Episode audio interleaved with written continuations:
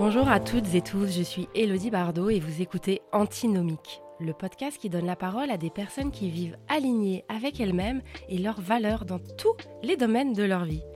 Merci de votre fidélité et d'être de plus en plus nombreux à nous écouter.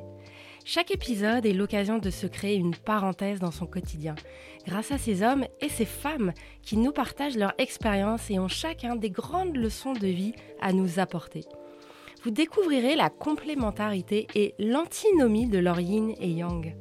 Nous allons parler d'épanouissement professionnel, de résilience, d'entrepreneuriat, de mission de vie et de plein potentiel un moment à vous offrir pour vous inspirer et vous apporter les clés pour parvenir à l'équilibre.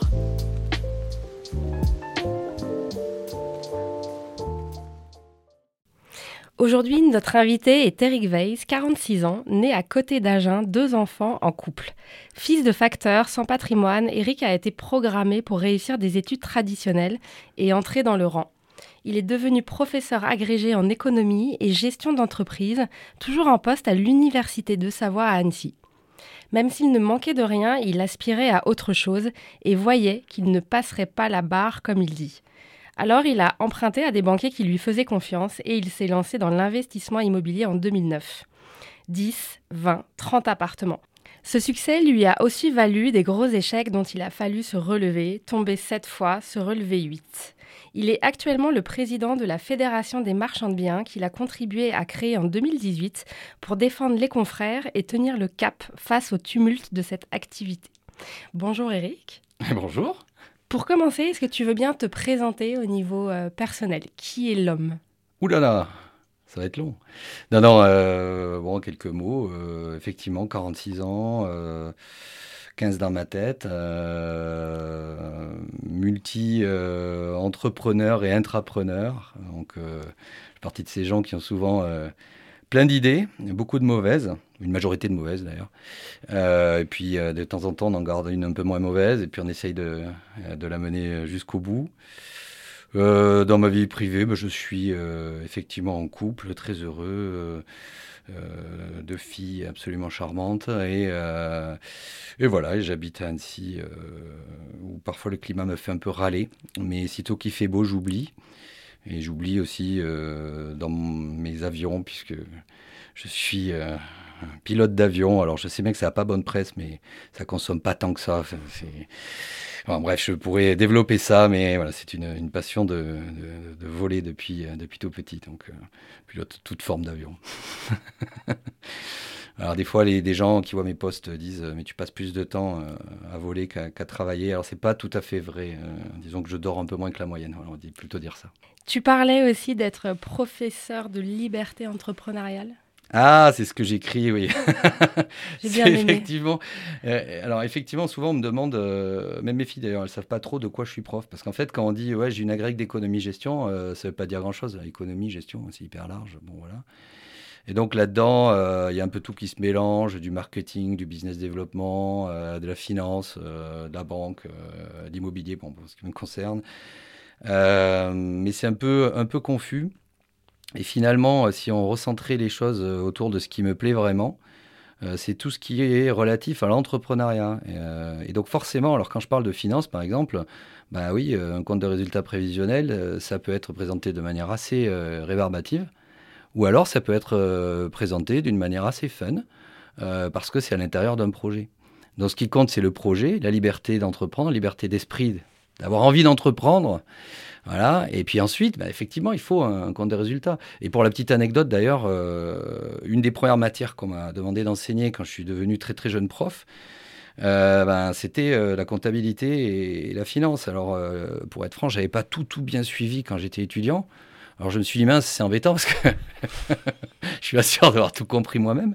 Mais ayant créé ben, des business dans le réel, j'avais bien été obligé de, reprendre ce que c'était qu'un compte de résultats, euh, et de me rappeler que 512 était vaguement le compte de la banque et qui était peut-être important. Et puis, euh, et puis ce qu'était c'est un plan d'amortissement, euh, un taux d'intérêt, etc. Donc bah, les basiques sont vite revenus parce qu'ils étaient, je dirais, sans mauvais jeu de mots, justement agrégés autour de projets et pas seulement enseigner sur, sur, sur, sur, une table, voilà, à l'ancienne. Et donc, euh, donc j'ai très très rapidement plutôt développé des méthodes pédagogiques par les scénarisations. Donc j'ai été primé cinq fois euh, en cas, euh, scénario pédago, etc. Des choses comme ça. Et très très vite, mes PowerPoints sont devenus très petits. donc aujourd'hui, même des fois je vais en amphi, j'ai pas de j'ai pas de PowerPoint du tout. Alors ça peut étonner, mais euh, je suis pas sûr qu'il faille des PowerPoint. Voilà. Euh, et de plus en plus, je pense qu'il vaut mieux mettre les gens en action en leur donnant un cadre. L'information est disponible. Et on apprend tout aussi bien avec une info disponible et euh, coaché quand même. Hein. On ne peut pas non plus lâcher les gens dans la nature, mais, je suis pas sûr que faire un cours avec un très long PowerPoint soit très producteur de valeur. Voilà. Donc c'est de la liberté, liberté d'entreprendre et liberté d'enseigner comme bon nous semble aussi. Voilà. Peut-être parfois un peu hors du cadre. Et est-ce que tu as la sensation que euh, les jeunes qui suivent euh, tous ces cours, ils ont après, euh, ils, ont comme leur, leur, petit pack pour partir dans l'entrepreneuriat, s'ils en ont envie? Alors je sais pas si le pack est, suffisant, mais en tout cas ils ont, ils ont eu une vision, ils ont aimé ou ils ont détesté. et moi je trouve ça très bien. Honnêtement, je pense qu'il y a beaucoup d'anciens étudiants, peut-être certains écouteront ce podcast d'ailleurs, qui me détestent. Euh, alors souvent, ils me détestent au début, puis après, avec le recul, euh, au final, ils m'aiment bien quand même. Euh, parce qu'ils se rendent compte que j'avais peut-être pas tout à fait tort surtout. Par contre, ça se coud, parce que quand on a ce type d'approche, euh, forcément, ça sort d'un cadre, et notamment le système éducatif, hein, sans être trop critique, mais il est assez normalisé. Donc ça va un peu mieux, ça se soigne. Mais enfin, on partait de loin. C'est-à-dire qu'on se rappelle tous euh, d'apprendre, d'avoir mal à la main et d'apprendre par cœur euh, quasiment une leçon. certes, hein, des fois c'est nécessaire, mais enfin, dans l'ensemble, c'est pas ça qui ouvre la vision. Hein. je suis aussi, comme tu le sais, un, un militant pour, l'éducation financière au sens large, euh, pas forcément apprendre à placer son argent, mais avoir une vision de comment fonctionne la finance. Et je ne peux que regretter qu'on ne puisse pas enseigner ça même aux plus jeunes, euh, même peut-être à l'école primaire, euh, dès là, avec des petits jeux, avec des choses plutôt ludiques, pourquoi pas, mais en tout cas pour ouvrir l'esprit et pour pas justement, tout à l'heure tu disais en introduction que j'étais alors, fils de facteur, c'est vrai, mais euh, je ne sais plus, qu'est-ce que tu disais? Sans patrimoine? Euh, Non, c'est pas ça, c'était. Euh, euh tu de rien, oui. Qu'en fait, on, on, a, on, a, on, a, j'ai été formé pour entrer dans le rang, oui, c'est ça. J'aime bien ce truc-là, en fait. J'ai formé pour entrer dans le rang. on est tous formés pour entrer dans le rang. Quand on fait un master, on est formaté pour entrer dans un rang. Donc, c'est très bien et c'est indispensable. Le problème, c'est qu'on a. Il euh, n'y a pas One Best Way d'abord, et en plus, on n'a qu'une vision très euh, partielle des choses. Et quand je milite pour l'éducation financière, c'est pas pour apprendre à aller euh, spéculer sur la crypto-monnaie. Hein, J'ai horreur de ça d'ailleurs. Donc ce c'est pas la question. C'est juste, juste comprendre le monde tel qu'il est vraiment pour à un moment donné prendre des décisions un peu plus éclairées que la moyenne. Et ça, malheureusement, c'est pas quelque chose qui est inclus dans les parcours, puisque les spécialités sont des spécialités. Voilà, donc c'est dans ce sens-là que je milite pour euh, la, liberté avec un grand L. Hmm. Comment tu verrais, toi, qu'on puisse justement enseigner ça? Enseigner ça, enseigner ça, ça, bah, ça nécessite peut-être de faire moins de cours traditionnels. Ça nécessite peut-être de faire euh, plus de jeux d'entreprise, de mise en situation, euh, de réponse à des scénarios, de passer d'une posture d'enseignant, de, transmetteur d'un savoir à une posture d'accompagnateur, de coach. Euh, alors j'aime pas en plus le terme coach, donc euh, voilà, mais enfin bon, en tout cas d'accompagnateur, j'ai plutôt appelé. Euh, je trouve c'est plus, c'est moins galvaudé que coach. Voilà, et accompagner dans sa propre progression. Alors le, travers de ça, et je le dis tout de suite, c'est que et bien évidemment qu'on laisse plus de gens sur le carreau en faisant ça je pense quand même. Parce qu'effectivement, ceux qui ont du mal à se mettre dans ce moule un, peu challengeant quelque part, eh bien, euh, pourrait euh, se braquer et ne pas suivre ou se mettre assez rapidement en situation d'abandon. Donc effectivement, moi je dis pas qu'il faut changer complètement le modèle éducatif français, je dis qu'il faut le faire évoluer tranquillement, parce qu'on ne peut pas tout casser pour construire efficacement. et dans ce tranquillement, il faut arriver à mettre en place ces dispositifs d'identification des gens qui décrochent parce que, parce que cette mutation-là va conduire, à mon avis, hein, j'ai pas de preuves scientifiques, mais, mais plus de décrocheurs, bien évidemment. Parce que quand on est derrière un, pupitre à écrire beaucoup et à gratter un cours, et ensuite à l'apprendre, ça finalement, je dirais, presque tout le monde peut le faire. Euh, lorsqu'on a un défi ou une étude de cas ou un scénario à mener, euh, là, il y a une sélection naturelle qui s'opère. Et malheureusement, euh, eh certains vont très bien s'en sortir et d'autres, beaucoup moins, et pourraient décrocher. Et ça ne veut pas dire qu'ils sont moins bons. ça ne veut rien dire du tout. Ça veut juste dire qu'ils n'ont pas été préparés à ça. Et alors notamment par leur background éducatif, familial, social. voilà, donc il y a plein d'autres questions qui se posent. Et donc là, il faut être très vigilant, euh, voir, euh, pouvoir les repêcher euh, et les identifier très rapidement. Et aujourd'hui, notre système n'est pas tout à fait configuré comme ça, pour l'instant. Mais encore une fois, je pense que ça évolue plutôt dans le bon sens, hein. quand même. Un peu lentement, mais voilà. Les jeunes que tu as, ils ont quel âge à peu près là? Bon, À ce moment, c'est du 19-20 ans jusqu'à jusqu'à une cinquantaine d'années. oui, bah oui, on est. Moi, je trouve qu'on est jeune. Euh, puis plus les années passent, plus je trouve qu'on est jeune longtemps. Bref, euh, en tout cas, euh, oui, dans, le cas des formations adultes, hein, donc des fois, on a, on a même, on parlait tout à l'heure de filières autour de la banque. dans les filières autour de la banque, on a des gens qui viennent en bachelor, donc en, niveau 3, un bac plus 3, étudier. Ils ont, ils ont 45 ans, ils sont dans une reconversion, ils veulent rentrer dans la banque et c'est un excellent moyen. Donc donc effectivement, on va dire que la majorité a quand même plutôt euh, une, grosse vingtaine, hein, entre 20 et 24. Euh, mais on a quand même euh, beaucoup de beaucoup d'adultes aussi. Mm. Et par rapport à, cette première tranche d'une vingtaine, qu'est-ce qui leur manque à ton avis dans, ce qu'ils ont, ce qu'ils viennent d'apprendre? Alors, je ne sais pas s'il leur manque vraiment quelque chose. Ce qui est sûr, c'est qu'on a quand même une petite tendance euh, quand ils n'aiment pas la différence euh, avec, je pense, notre euh, génération, ça, ça y est, je parle comme un vieux, c'est difficile, mais il leur manque un peu de pugnacité et puis de persévérance. Quoi. Ça, ne leur plaît pas, ils vont, ils vont abandonner peut-être un peu plus rapidement. certains diront qu'ils ont peut-être raison d'ailleurs, hein, parce que quand ça plaît pas, ben, j'abandonne, finalement je passe à autre chose. C'est peut-être peut-être une preuve de flexibilité d'esprit. Mais il ne faut pas non plus que ça devienne euh, la, porte de facilité. Je pense qu'il il faut, un entre-deux. Et là, on a, euh, quand même euh, effectivement plutôt des jeunes qui, non, ça ne me plaît pas, je m'en vais, ou j'abandonne, ou je me mets en arrêt maladie pour les alternants. on n'en a jamais eu autant, etc. Donc voilà, il y a cette tendance de fond. Et en même temps, ça c'est négatif, mais je voudrais bien quand même dire le positif, c'est qu'ils sont quand même plus libres d'esprit que nous on l'était. Donc, euh, est-ce que ceci entraîne cela? Je ne suis pas sûr que là aussi, il faudrait une thèse pour être sûr qu'il y ait une corrélation, mais, mais, euh, mais on voit bien, effectivement, euh, les jeunes abandonnent plus, mais ceux qui abandonnent pas, ils ont une, liberté d'esprit que, que nous, on n'avait pas. Hein. je parlais tout à l'heure de finance, tout le mouvement qui a consisté, alors après, bon, effectivement, start-up, etc., c'est plus galvaudé aussi, parce que qu'est-ce qu'une start-up mais euh, ce qu'il y a de sûr, c'est qu'il y a quand même un paquet de jeunes qui ont eu euh, l'audace euh, d'aller chercher des capitaux à Paris pour monter des entreprises, etc. nous, je pense qu'on n'aurait jamais eu l'audace. À cet âge-là, en tout cas, déjà parlé à quelqu'un qui dit j'ai l'argent.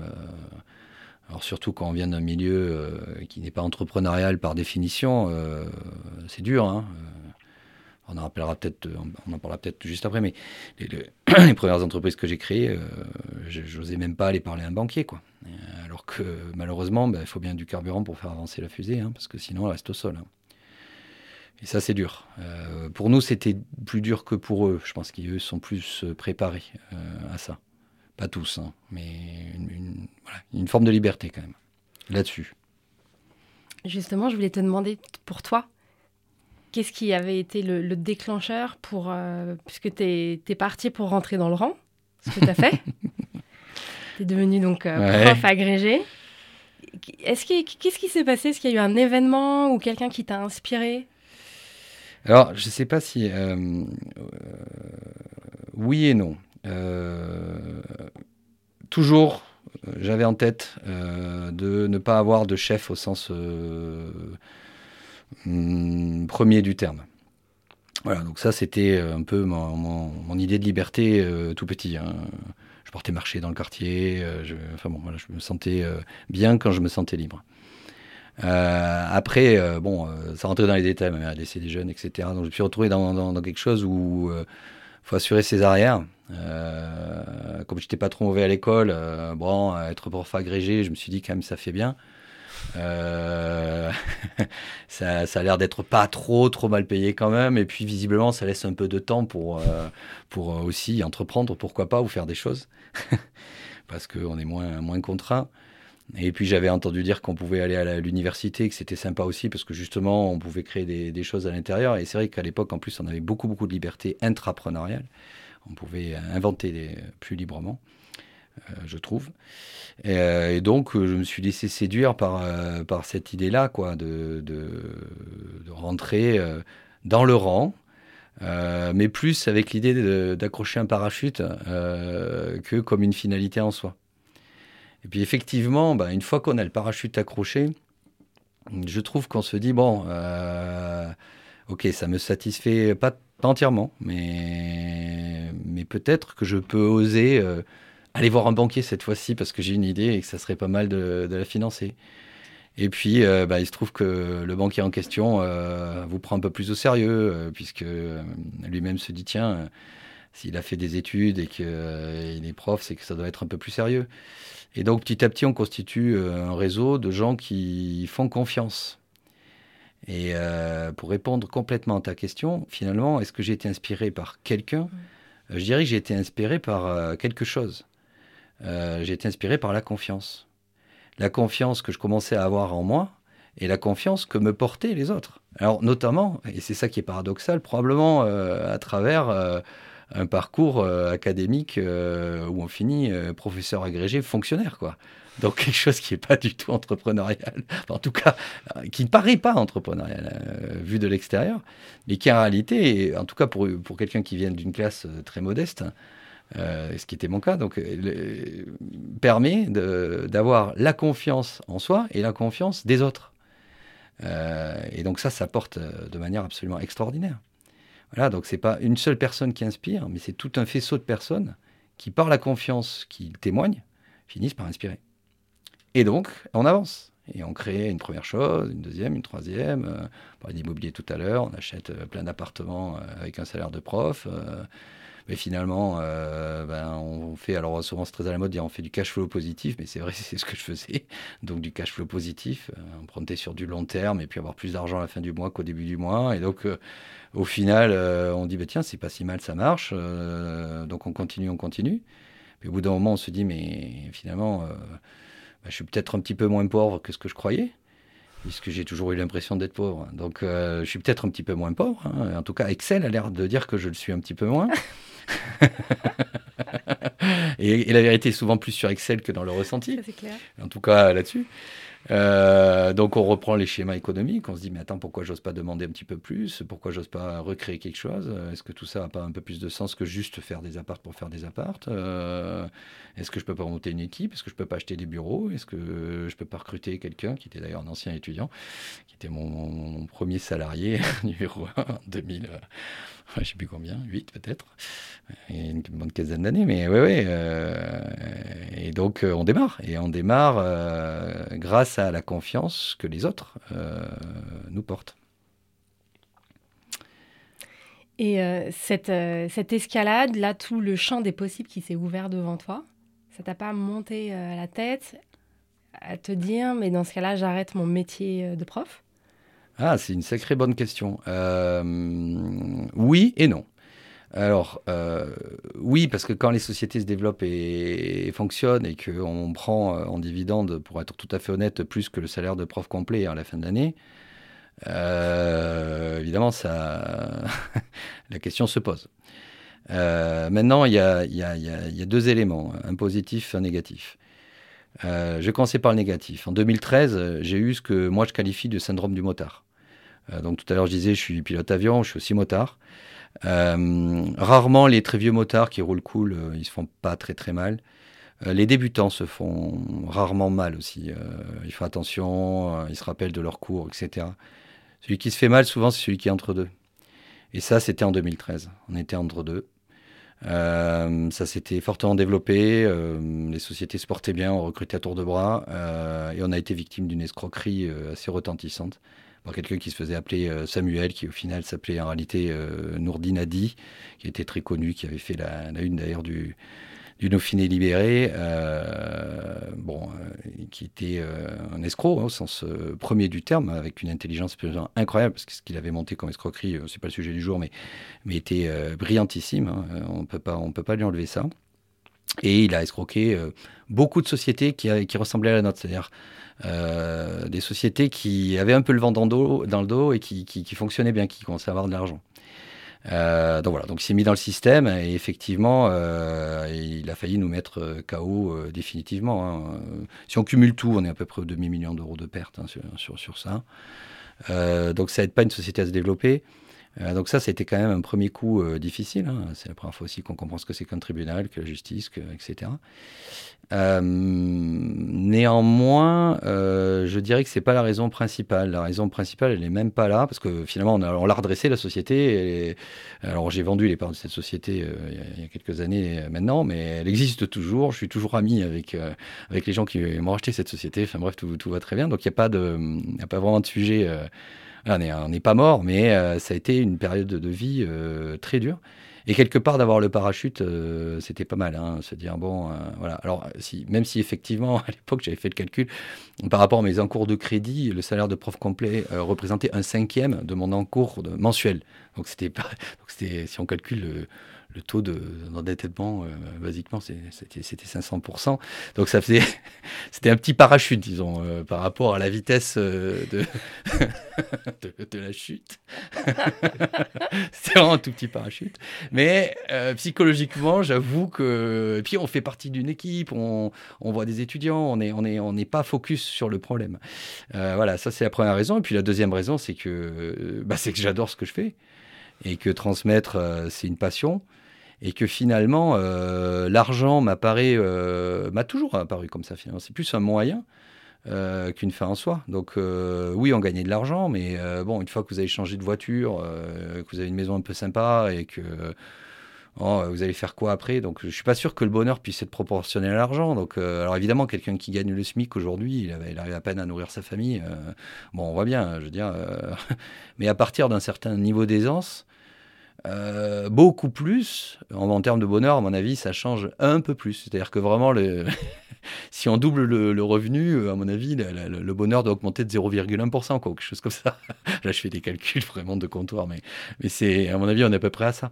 Donc, il n'y a, pas de, a pas de raison euh, particulière de, de, de, de, trop s'affoler avec l'argent. Et finalement, quand on est passionné, comme je le suis encore par par euh, l'université, qui je trouve, euh, et je, dois rendre à César ce qui appartient à César, hein, fils de facteur.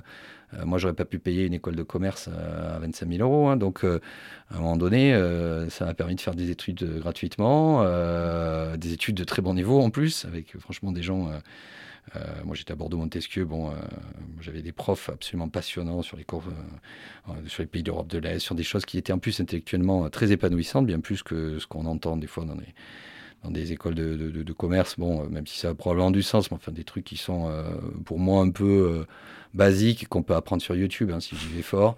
là, non, on avait vraiment des, des, des, gens qui étaient inspirants justement face à soi.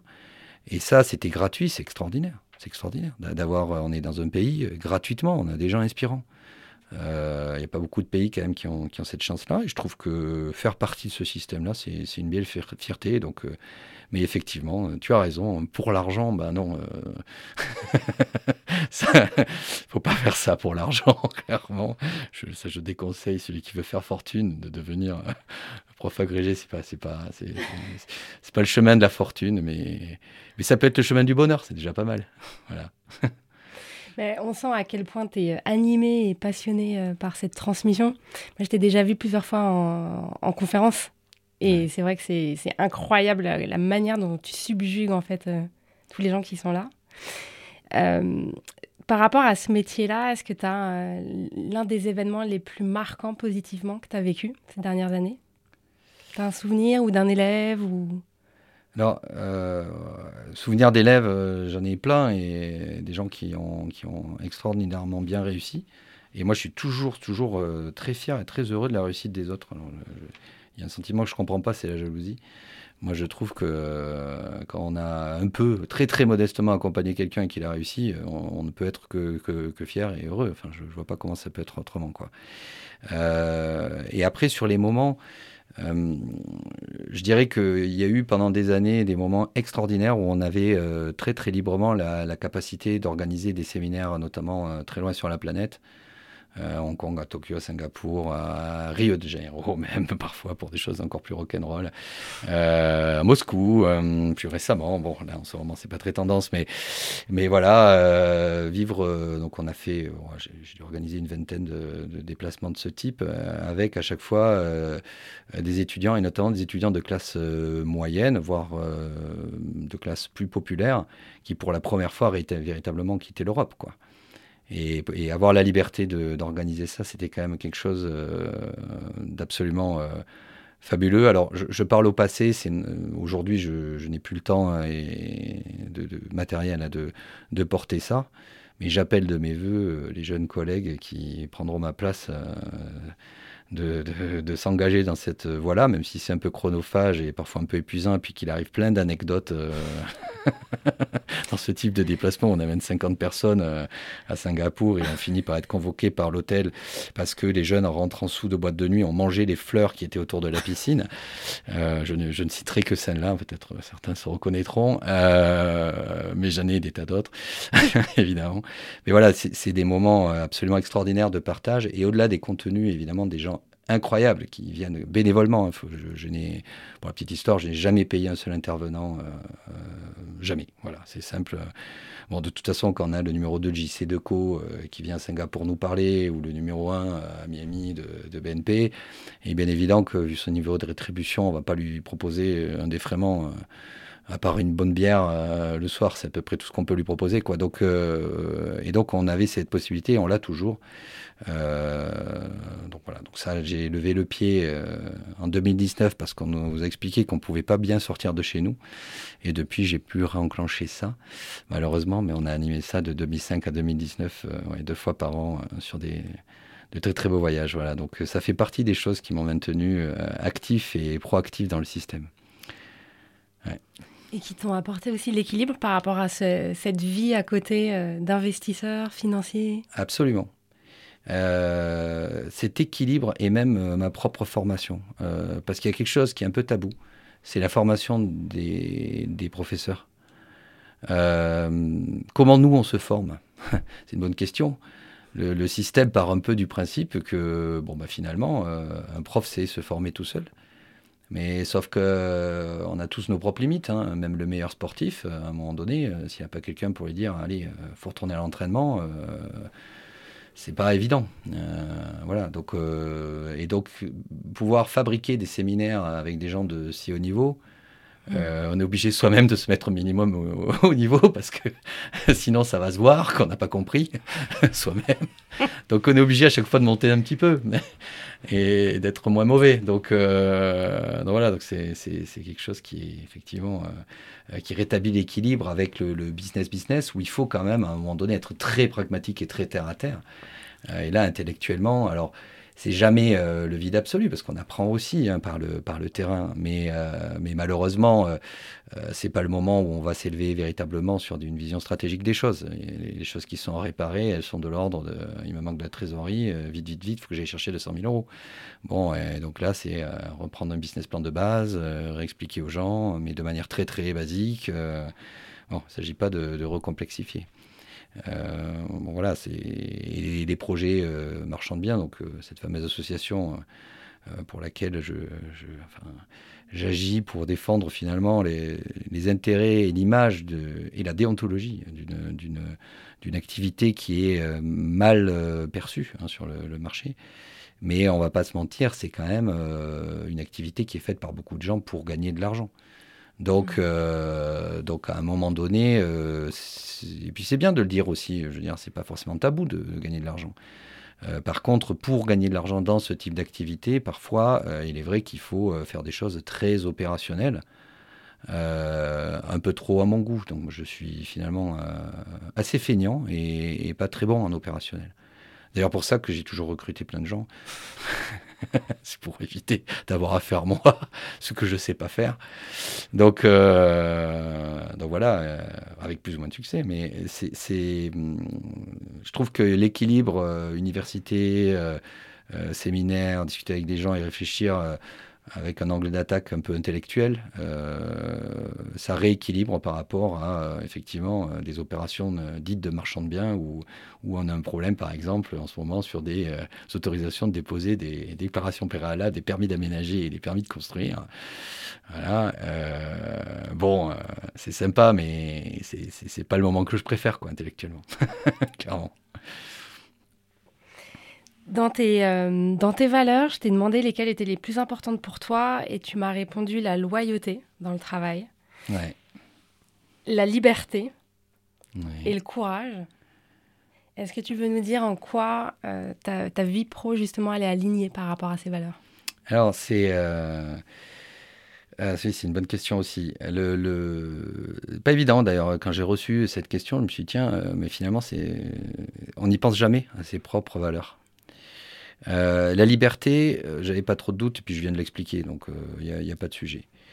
le courage, je pense qu'effectivement, bah là, je vous ai raconté une anecdote, il y en a d'autres où on se retrouve quand même en, position PLS sur un carrelage à se dire qu'est-ce que j'ai encore fabriqué, comment on va se sortir de cette situation. toute activité intrapreneuriale ou entrepreneuriale conduit à des situations où il faut du courage. et celui qui abandonne, qui n'a pas de courage, à mon avis, il va pas faire long feu. Euh, donc ça, bah, pas de problème. Euh, et en 1, j'ai mis la loyauté. Alors pourquoi j'ai mis la loyauté? Tout à l'heure, je, disais justement que euh, tu posais la question sur les jeunes, qu'est-ce qui leur manquerait éventuellement? J'avoue que ça fait partie d'un tout. Quand, derrière loyauté, j'ai dit que je m'impliquais dans telle entreprise, telle aventure, je le fais. Euh, j'ai dit que je serais là à telle heure. Euh, je suis là à telle heure. Euh, j'ai dit que je viendrais faire un podcast un vendredi avant de partir animer un séminaire à Lyon. je suis là. être loyal, c'est se respecter déjà soi-même. c'est respecter aussi ses, amis, ses collaborateurs. c'est remercier aussi ceux qui ont créé le système dans lequel on est. Et même quand on est euh, salarié, euh, je trouve, voilà, qu'à un moment donné, euh, on a un salaire qui vient d'un système. Alors évidemment, il y aura toujours ceux qui vont dire quand on vient dans une grande boîte ou une petite boîte ou une toute petite boîte, bon, tout le monde aura raison, comme souvent, tout le monde a un peu raison. mais si on supprime toute loyauté par rapport à l'organisation dans laquelle on est, l'organisation s'effondrera, tôt ou tard. Euh, là, je vais partir un peu euh, en mode intellectuel, mais toutes les grandes civilisations se sont effondrées euh, pour à peu près la même raison. Et dans les prémices, c'était le manque de loyauté. Il y avait un manque de loyauté. la colère pouvait être vraie. Hein. je veux dire, j'ai rien contre les révolutionnaires français, au contraire, hein. pas de problème. Je, comprends que. Mais eux-mêmes, quand même, étaient sérieusement manipulés dès l'époque, hein, on va pas se mentir. Donc si on y réfléchit un peu, tous les systèmes ont commencé à, vaciller lorsque euh, la loyauté était plus là. Euh, après, ça ne veut pas dire qu'il faut être dévoué euh, corps et âme à l'entreprise, à l'organisation. Voilà. Il ne faut pas se fabriquer non plus sa propre prison. Hein. Ce n'est pas ce que je dis. Simplement, je dis à un moment donné, on a un engagement, on le tient. Je vais donner un exemple mon grand-père donc euh, était un fermier, n'était pas propriétaire de sa terre, il était italien et il est, venu en France parce qu'ils n'avaient plus rien à manger en Italie, comme beaucoup de gens d'ailleurs dans cette région. Euh, dans cette région ici et de la région euh, dans laquelle j'ai grandi, qui est le Lot-et-Garonne. Donc voilà, il y a beaucoup beaucoup de, petits-fils maintenant d'Italiens. quand il donnait le prix d'une vache, il se donnait le prix d'une vache. Le prix c'était le prix. Il n'y avait pas besoin de 36 pages, le dernier contrat que j'ai signé hier, 36 pages de contrat pour raconter ce qui se passerait d'affreux dans telle et telle condition, etc. Il n'y a pas besoin de ça parce qu'il y avait une loyauté. Donc on n'a plus besoin du reste, à partir du moment où il y a la loyauté. Euh, et aujourd'hui, je trouve que notre euh, civilisation, je vais assez loin, mais c'est notre civilisation entièrement, ben, pourquoi finalement les contrats sont de plus en plus épais? Parce qu'on est bien obligé de compenser un certain manque de loyauté par une forme de procédure. Et si la loyauté était totale, on aurait finalement besoin de pas grand-chose, en, en réalité. On pourrait beaucoup réduire le nombre de pages. J'ai pas mal gérer de choses aux États-Unis également. Euh, bon, les, contrats font 300 pages, euh, tout est décrit, mais pourquoi? Parce que malheureusement, euh, ceux qui nous écouteront, qui ont vécu un peu aux États-Unis également, vous savez de quoi je veux parler, c'est difficile. Hein. Tout est sur le contrat. La loyauté n'existe par le contrat, très souvent. Les gens vont changer d'entreprise, changer de camp, changer d'équipe de, de foot, changer de... très très très rapidement. Et oui, on peut changer d'équipe de foot, bien sûr que, et on doit euh, d'ailleurs pour évoluer euh, changer d'équipe de foot, mais mais à un moment donné, on joue dans telle équipe, ensuite on arrête, et ensuite on joue dans telle équipe. Mais quand les gens euh, jouent dans plusieurs équipes en même temps, ou jouent uniquement pour eux, ou jouent, l'équipe elle va nulle part. Donc et donc ça, cette forme de loyauté, moi j'ai toujours respecté un collaborateur qui me dit je veux m'en aller il veut s'en aller, euh, c'est probablement aussi de ma faute. Euh, voilà, c'est pas un problème. Euh, par contre, il faut qu'il le verbalise, quoi. Qu'il soit loyal même dans sa façon de partir. Et s'il n'est pas loyal dans sa façon de partir, ben, en général, il entraîne des choses très négatives. Très, très négatives. Et il contamine les autres. Parce que les autres, voyant qu'il n'est pas loyal, se disent Mais en fait, pourquoi moi je serais loyal alors que l'autre l'est pas? Voilà, donc c'est pour ça que j'ai finalement, c'est ce qui m'est venu en premier. Je me suis dit Mais non, mais c'est ça. Si, si, la première valeur, c'est ça. Voilà. Peut-être même avant la liberté, du coup, je crois que j'ai mis un 1 dans que ton. Tu l'as mis euh, en 1 ouais. Je trouve qu'avec la loyauté, on a l'engagement aussi. Oui, c'est les deux se rejoignent. Oui, complètement. Et, euh, oui, l'un ne peut pas aller sans l'autre, d'ailleurs, c'est évident. Et pourtant, euh, je suis le défenseur de la liberté. Mais être libre ne veut pas dire être déloyal. Et là, la confusion si je reprends l'exemple de l'immobilier euh, et de mes business, etc., beaucoup de gens me suivent sur LinkedIn, c'est là où je suis le plus, euh, donc j'ai beaucoup de followers là-dessus, et je fais euh, une newsletter par semaine, etc. etc. Bon. Là-dedans, il y a des gens qui ont des commentaires parfois assez éclairés, éclairants, c'est super. Et puis, parfois, je vois, je lis entre les lignes certains commentaires qui, pour moi, relèvent plus de, de volonté de s'enrichir uniquement, sans loyauté avec le reste du système. À partir euh, du moment où on fait ça, je vais prendre un exemple très concret, euh, j'ai appris récemment qu'un certain nombre de personnes avaient signé des compromis d'achat, alors ça va devenir un peu technique, des compromis d'achat euh, sur des bâtiments avec des vendeurs derrière, pour bloquer le vendeur et renégocier tout de suite le prix dans un deuxième temps. Bon, c'est une pratique technique que je peux comprendre, hein, c'est une, pratique, tactique business. Maintenant, est-ce qu'elle est loyale? Et à partir du moment où on fait ça, qu'est-ce qu'on envoie comme image à sa propre équipe? Comment attendre des autres d'être loyal quand soi-même on fait ça Je pose des questions, j'ai pas les réponses, hein, mais euh, voilà, c'est des vraies questions quand même.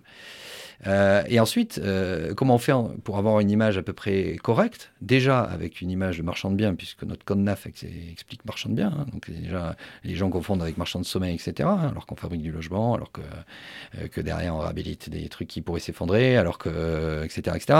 Donc, donc globalement, 95% des marchands de biens sont des pros géniaux, des personnes fabuleuses à titre privé. Et, et oui, certains gagnent de l'argent, d'autres un peu moins. Et, mais euh, honnêtement, enfin, voilà. Mais les 5%, ceux qui sont déloyaux, euh, à un moment donné, euh, nous mettent une réputation absolument catastrophique, c'est évident.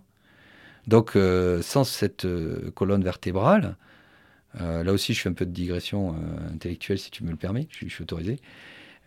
les religions, osons. la colonne vertébrale est là aussi quelque part, alors moi je ne suis pas du tout pratiquant, donc il n'y a, pas de sujet religieux pour moi, mais il n'y a pas de sujet religieux, mais il n'y a pas non plus de, rejet de la religion. Euh, le fondement, il est toujours bon, entre guillemets. Il est sur une forme de loyauté. Il est, voilà, donc il permet une colonne vertébrale. Euh, le système de la République permet une colonne vertébrale avec une forme de, loyauté. Euh, notre système éducatif, le fait qu'un professeur des écoles doive être respecté dans sa classe, parce que tout le monde lui doit la loyauté. Euh, parce qu'on peut ne pas l'aimer, on peut trouver que ses méthodes sont mauvaises, on peut faire dire ce qu'on veut, mais à un moment donné, on est euh, sur le tatami. Alors, par ailleurs, dans mes passions, je suis karatéka de longue date, j'ai entraîné 7 ans, karaté club de Pessac, côté de, de, de Bordeaux. pour moi, quand on salue le sensei, on salue le sensei. Si on n'est pas d'accord, on peut sortir, on peut arrêter, on peut changer de dojo. Mais à un moment donné, il faut que ça soit droit, il faut que ça soit loyal. Si ça l'est pas, euh, tôt ou tard, ça finit mal. Voilà. Et donc, euh, j'appelle de mes voeux, effectivement, le, plus de loyauté possible dans les organisations aujourd'hui. Tout en étant libre. Et on peut. Si on verbalise, si on communique, il n'y a pas de problème. pas évident, hein. ça c'est un peu de la théorie, c'est la théorie de prof en fait, c'est ça le problème. C'est qu'en théorie c'est facile et tout le monde irait vivre en théorie. Euh, parce que c'est facile et en théorie tout va bien. Donc, mais la théorie, c'est un pays lointain. J'ai lu que tu avais écrit euh, C'est bien le mal d'aujourd'hui, les décideurs ne décident plus, les processus mis en place le font pour eux. oui, c'est vrai que j'écris ça. Oui, bien, bien développé. Euh, oui, je peux développer ça. Euh, bah, c'est dans la continuité d'un de, peu tout. C'est-à-dire que tant que tout le monde est loyal, en réalité, euh, je parlais de banquiers, par exemple, tout à l'heure, on discutait euh, avant même de, faire ce podcast euh, du système bancaire qui a du mal à recruter aujourd'hui. Mais ils ont aussi du mal à recruter parce qu'effectivement, un certain nombre de décisions ont été retirées à différents niveaux. Et elles ont été retirées parce qu'il y a eu des bêtises de fait aussi. 2008 euh, a vraiment pas fait du bien, hein, clairement. Euh, voilà. Euh, et du coup, la réputation est aujourd'hui pas très très bonne. Ça continue encore là. Alors qu'il n'y a pas de raison. Il y a plein de gens formidables et, qui sont tout à fait à même de prendre des décisions. Dans le système éducatif, c'est la même chose. Je veux dire, à un moment donné, si un prof veut sortir un peu du, du programme scolaire et inventer quelque chose qui lui paraît pertinent, mais laissons-le faire. Laissons-le faire. Peut-être qu'il commet une erreur, mais à un moment donné, euh, si le processus euh, nous enferme trop, on peut plus être créatif. Donc, euh, donc quelqu'un qui n'est pas créatif, il, s'assèche. Et, donc, comment peut-il inspirer, transmettre, amener les autres, etc., si lui-même il est, sec? Donc, donc l'idée, effectivement, que, quand je dis ça, c'est vraiment de dire Arrêtons d'écrire des procédures euh, pour dire comment il faut faire. Euh, laissons les gens euh, faire des erreurs. C'est pas très grave, l'erreur aussi. Voilà. alors, pas des trop grosses quand même, il faut un minimum syndical, mais là, on nous met du, système qualité partout. On a, j'ai un collègue de l'université qui vient de prendre sa retraite, qui, était, qui est toujours quelqu'un de très brillant, bon, qui est à la retraite maintenant, et qui était un des, des grands pontes de la, de, on va dire, de la qualité en industrie il le disait lui-même, si on lit ce qu'il écrivait, c'est il euh, ne faut pas aller dans la surqualité à un moment donné, parce qu'elle est contre-productive.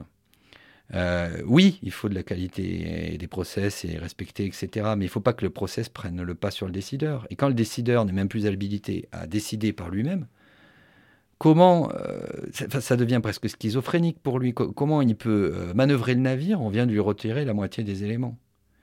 Euh, si je fais le parallèle avec l'aviation, euh, ma passion par ailleurs, euh, à un moment donné, un instructeur, quand il est sur le siège de droite et qui voit que l'élève pilote fait une erreur, il le laisse faire. il doit le laisser faire l'erreur. Alors, évidemment qu'il faut contrôler le moment où on risque de se tuer. Voilà, je veux dire, quand le nez, quand on voit la ville en bas et que, et que le nez est en direction de la ville, c'est qu'il y a quelque chose qui ne va pas.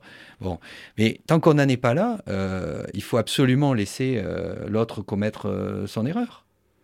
moi, je me rappelle d'un instructeur qui m'a laissé quasiment décoller avec ce qu'on appelle un cache-pitot, c'est-à-dire la petite chaussette qui se met sur la prise d'air qui donne la vitesse.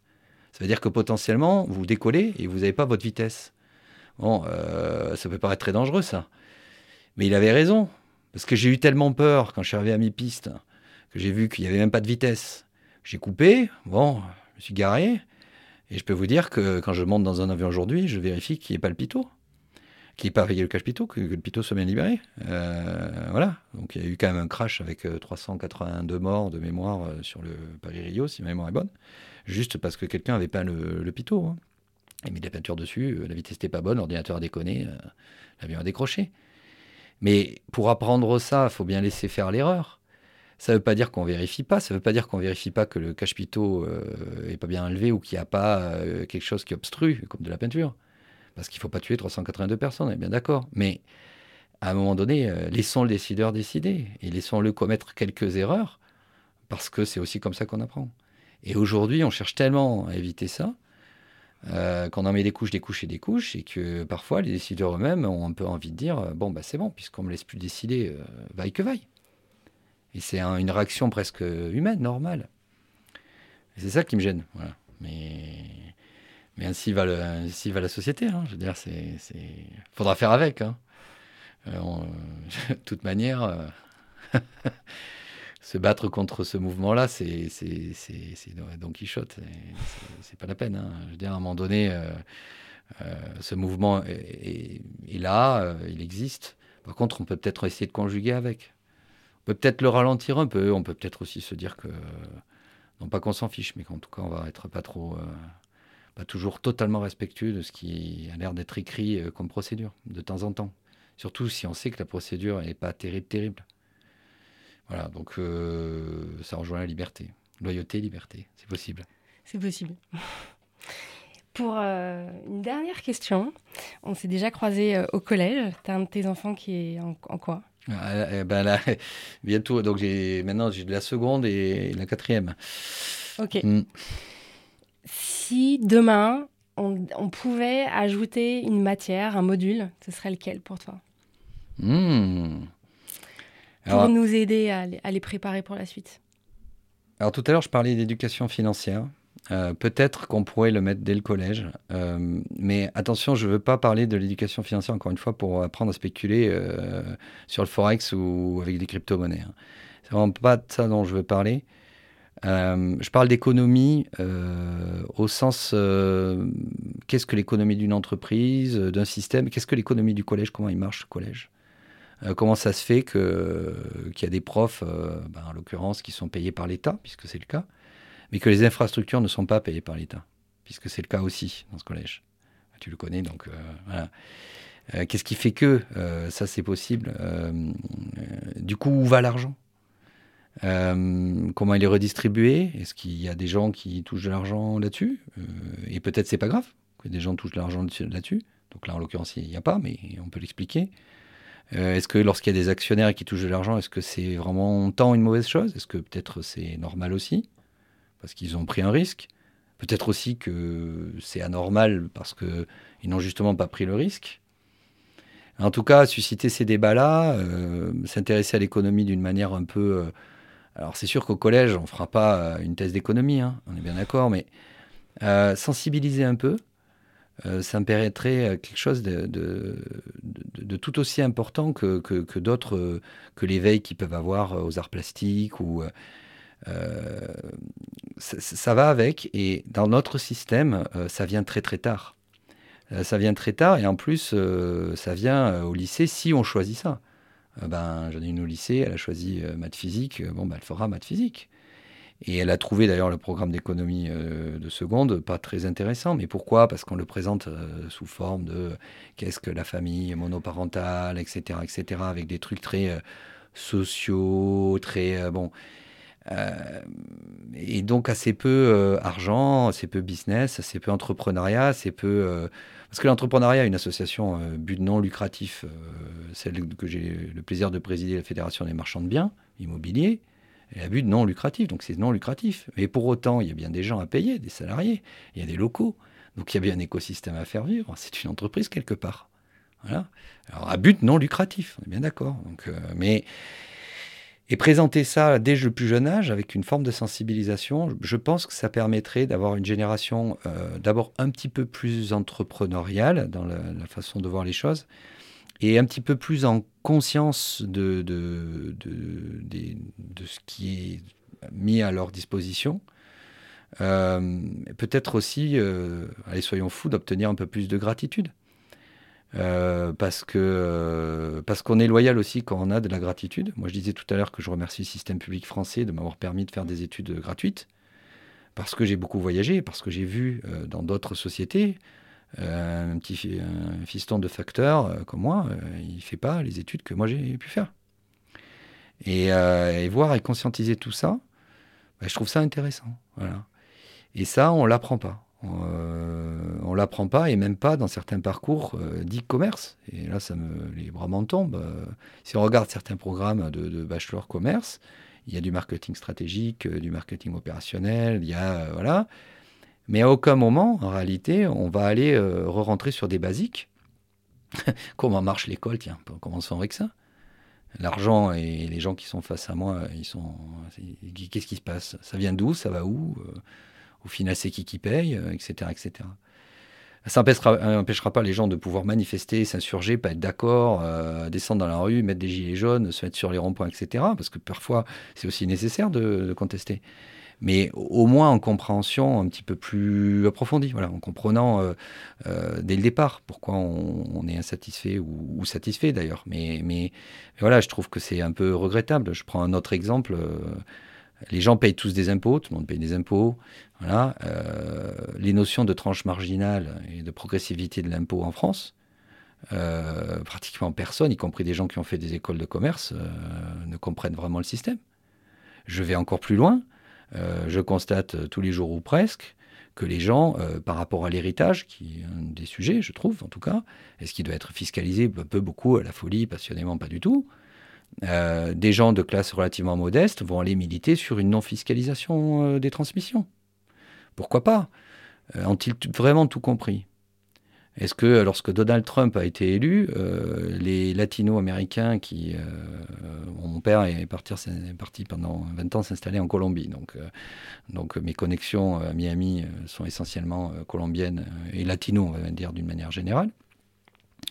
Et l'espagnol est ma deuxième langue. Et, en fait, euh, ces gens-là étaient très heureux de mesures qui consistaient à exempter totalement de, fiscalité euh, sur les transmissions euh, de plusieurs millions de dollars. Et, là, on se rend compte qu'il y a quand même deux, trois basiques qui ne sont pas assimilés. Et ces gens-là sont loin d'être des idiots. C'est juste qu'à un moment donné, ils, ne conscientisent pas que pour qu'un système fonctionne, euh, il faut quand même quelques prélèvements. Et que malgré tout, euh, ben, cette mesure-là n'est pas là pour les favoriser à, eux. et donc c'est assez amusant de voir des gens euh, être heureux d'une mesure qui ne les favorise pas, et au contraire qui à terme les défavorise. donc ça c'est dommage. Voilà. Donc s'il y avait une éducation financière depuis tout petit, voilà, un petit peu en profondeur, sans, en mettre des tartines, mais tout au long de la scolarité, euh, peut-être que quelques choix s'opéreraient de manière un peu différente à la fin. Quoi. Mais bon, je, suis un éternel rêveur, donc euh, ça vient petit à petit. Ça vient par beaucoup par des initiatives de, collègues notamment qui mettent ça au programme, des petits projets, des projets d'association, des, des, choses mais qui relèvent aujourd'hui plus de l'initiative individuelle des gens que euh, du système lui-même. Oui, ça serait bien. Ça serait bien. Vraiment. Et ça permettrait même euh, à mes marchands de biens adhérents à mon association d'être parfois plus en conscience de ce qu'ils sont en train de mettre sur leur Excel euh, lorsqu'ils vont devoir lever leur financement et d'éviter de se retrouver ensuite dans des trous d'air absolument colossaux. parce que euh, parce que deux trois petits basiques finalement leur ont échappé quoi. C'est aussi un conditionnement mental. Hein. C'est presque une pudeur à vouloir gagner trop d'argent sur une opération. C'est fabuleux. Ouais, mais je vais quand même pas gagner 30% de marge. Mais si, si la, marge, si la marge est à 30, elle est à 30, c'est très bien. Félicitations. Mais bon, ouais, ben alors je vais baisser mes prix. Mais pourquoi faire si elle marche? Et ça, c'est un réflexe. Euh, c'est quand même, on a une culture qui est très très marquée là-dessus. Ça, pèse sur. Euh, et ça pèse sur l'entrepreneuriat, bien évidemment, parce que quelqu'un qui vient d'une classe sociale, pour s'en extraire, euh, il, faut, il lui faut de l'argent, il faut des rencontres, il faut des gens inspirants, on est bien d'accord. Mais il lui faut aussi euh, une forme de liberté, euh, de penser qu'il peut aller chercher de l'argent chez les autres, que c'est pas voler quelqu'un que d'aller lui emprunter de l'argent, que voilà, et qu'il en a besoin, et d'être, de se sentir et je pense quelqu'un qui a monté une petite asso quand il était au collège, qui ensuite euh, au lycée a eu euh, quelques expériences euh, quasi entrepreneuriales avec des copains, ou même ils ont ne serait-ce que monté des fêtes. Hein. Vous savez, l'entrepreneuriat, je pense à un truc. Très souvent, c'était les mêmes. les entrepreneurs, beaucoup, beaucoup, organisaient des fêtes quand ils étaient au lycée. Et c'est vrai qu'au début, je me suis dit, tiens, c'est marrant, on retrouve un peu les mêmes. Mais c'est pas par hasard. C'est vrai. C'est pas par hasard parce que c'est un écosystème, c'est déjà de l'entrepreneuriat. Il faut collecter des fonds auprès des copains. Il y a un budget à tenir. Il y a un lieu à trouver. c'est une mini-entreprise. Et donc celui qui arrive à faire ça déjà au lycée, il part avec un temps d'avance là-dessus. Alors ça ne veut pas dire qu'on ne veut pas rattraper le, retard, heureusement, hein, il n'y a pas de problème. Mais euh, voilà, c'est rigolo ça. Donc organiser les fêtes. Alors, j'allais dire, ce serait quoi le mot de la fin? Organisons la grande fête de la vie. Parce que. Euh, et célébrons, c'est ce que j'ai posté aujourd'hui d'ailleurs. Sur toute autre chose, euh, quelqu'un qui, qui, a fait. J'ai rebondi sur un post qui, me semblait vachement intéressant sur LinkedIn. Euh, c'est un financier, mais bon, peu importe. bon, ils ont des galères parce qu'en ce moment, on va pas se mentir, c'est quand même une période un peu compliquée. et ils ont fait une bonne vente. Bon, bref. Et donc, ils s'arrosent de champagne, ils ont filmé ça. bon, et ça peut paraître complètement dingue ce qu'ils ont fait, mais euh, il faut pas oublier d'organiser la fête et de célébrer. Euh, il n'y a plus de petites victoires, il n'y a plus que des victoires. Et je crois que c'est encore plus valable euh, dans un moment un peu dur comme euh, actuellement qu'il y a quelques années où c'était un peu plus facile. Et j'espère dans quelques années quand ce sera à nouveau un peu plus facile. Donc tout le temps, célébrons, organisons la fête et pour les plus jeunes, ben, commencez-vous à organiser des fêtes. C'est déjà euh, votre première action entrepreneuriale. Voilà. C'est parfait. Merci beaucoup, Eric, euh, de tout ton temps. Et à bientôt. À bientôt. Salut. Je vous remercie infiniment d'avoir écouté cet épisode et j'espère que vous avez eu autant de plaisir que moi à découvrir l'histoire de notre invité. Pour toutes les infos sur ce podcast et cet épisode, ça se passe sur le site méthode-cohérence.com. Aussi, si vous souhaitez me proposer des nouveaux invités qui ont des histoires inspirantes, n'hésitez pas à le faire directement sur LinkedIn ou Instagram sur mon compte Elodie Bardot. N'hésitez surtout pas à mettre des commentaires, de partager Antinomique à vos proches, d'en parler autour de vous. C'est comme cela et grâce à vous que Antinomique durera encore très longtemps. Je vous dis à très vite pour le prochain épisode que j'ai hâte de vous partager. Mais d'ici là, je vous souhaite une très belle journée lumineuse et inspirante. Retrouvez-nous également sur toutes les plateformes habituelles des podcasts. Et un grand merci à Cyril Marie de Inspire Studio et son équipe qui coproduisent ce podcast avec moi.